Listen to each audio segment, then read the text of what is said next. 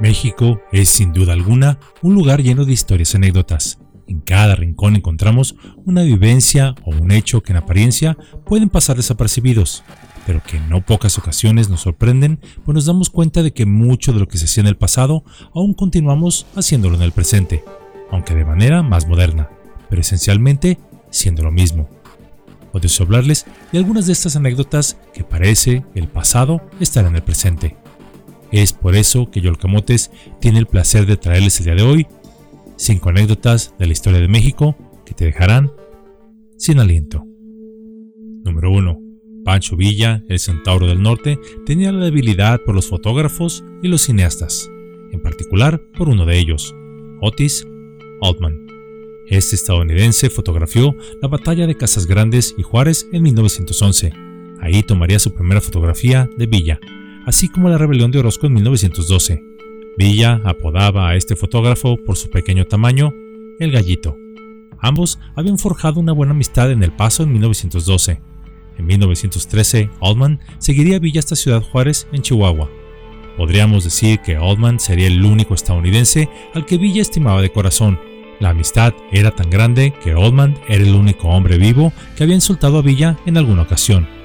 Fue su fotógrafo más fiel, en una ocasión, Oldman le regaló a Villa un excusado de porcelana para su tren, pero a Pancho Villa no le gustaban los lujos, al grado que los ayudantes del Centauro del Norte pronosticaban la peor de las suertes cuando el general viera aquello.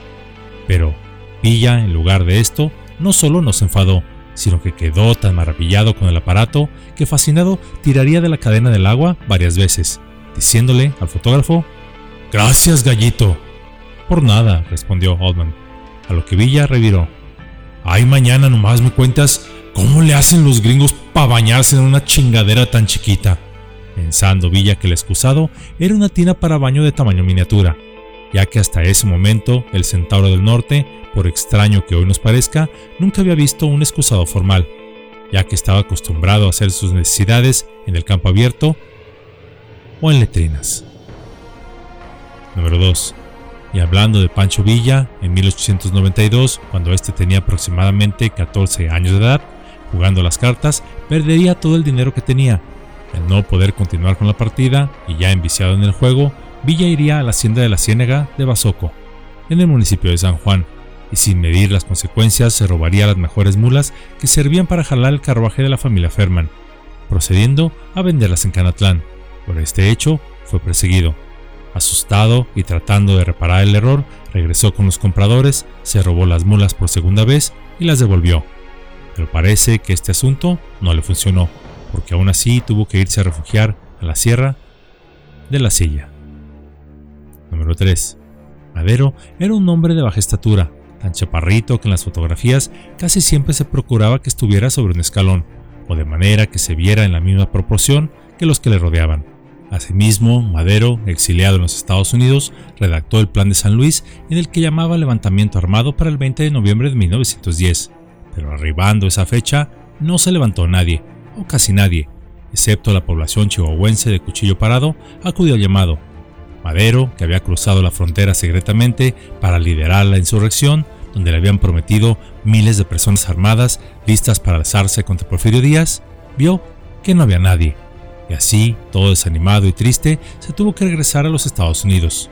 Cuando el gobierno de Porfirio Díaz solicitó a los Estados Unidos que deportasen a Madero por ser responsable de instigar movimientos armados, el gobierno estadounidense, que ya traía en la mira a Díaz para derrocarlo después de que éste les negara establecer una base militar estadounidense en Baja California para desde ahí defender la democracia, por supuesto, a través de un juez federal estadounidense, los norteamericanos determinaron que el intento de insurrección de Madero había sido tan patético y triste que la deportación no estaba justificada y por lo tanto fue denegada. Número 4. Zapata tuvo muchas mujeres y según sus soldaderas incluso varios varones, pero a diferencia de Villa, Zapata no se casó con ninguna de ellas.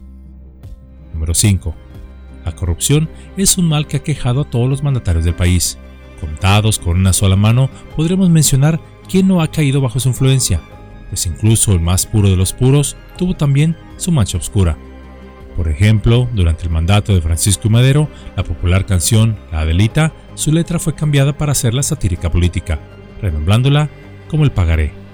Esta parodia de la original aludía al pago que el presidente Madero le hizo a su familia en cuanto ascendió al poder, ello por la cantidad de 750 mil pesos oro, bajo supuestas reparaciones de gastos de guerra, noticia que causó gran escándalo, puesto que la familia del presidente había reclamado una jugosa compensación, supuestamente, por haber perdido mucho dinero al haber apoyado a Madero para derrocar a Díaz.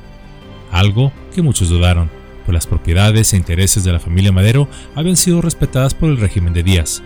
No obstante, el nuevo presidente Madero otorgó esta compensación de manera directa proveniente de las arcas públicas. Una parte de la letra de esta canción iba así.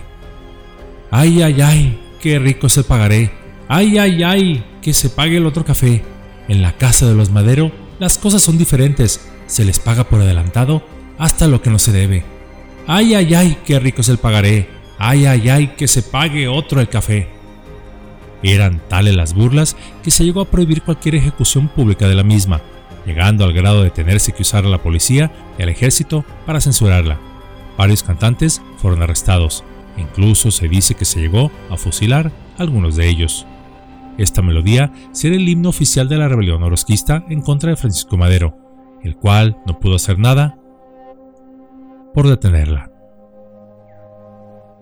En esta sencilla cápsula pudimos ver algunas curiosas anécdotas del México de ayer, anécdotas serias y hasta chuscas que nos permiten asomarnos un poco al pasado y darnos cuenta que como dice el dicho por ahí, en todas partes se cuecen habas, pues como nos dimos cuenta, incluso repitiéndose algunos escándalos del pasado en el presente, como lo fue el caso de Madero favoreciendo a su familia. Y aunque Madero tuvo e intentó llevar en su vida los más altos valores espirituales, ni él pudo resistirse a la tentación de la que han adolecido todos los que han estado al servicio público, y que es la de favorecer a sus familiares o amigos desde las posiciones en las que se encuentran. Lo que todas estas anécdotas nos podrían dejar es que todos poseemos virtudes así como defectos. A pesar de ser grandes figuras nacionales, Villa tuvo su pasado criminal y Madero ejerció el nepotismo. No obstante, quizá el mensaje principal de estas vivencias sería que incluso cuando se cometen errores y se toman malas decisiones, siempre hay una oportunidad para rectificar el rumbo, reparar el daño y hacer nuestras vidas y las de los demás mejor. Ciertamente, en este mundo, hacer lo correcto es en no pocas ocasiones difícil, pero es necesario si deseamos crecer y algún día, como nuestros ancestros lo repetían hasta el cansancio, finalmente convertirnos en dioses. Hagamos pues lo bueno, porque es correcto, y dejemos las consecuencias de ello al infinito.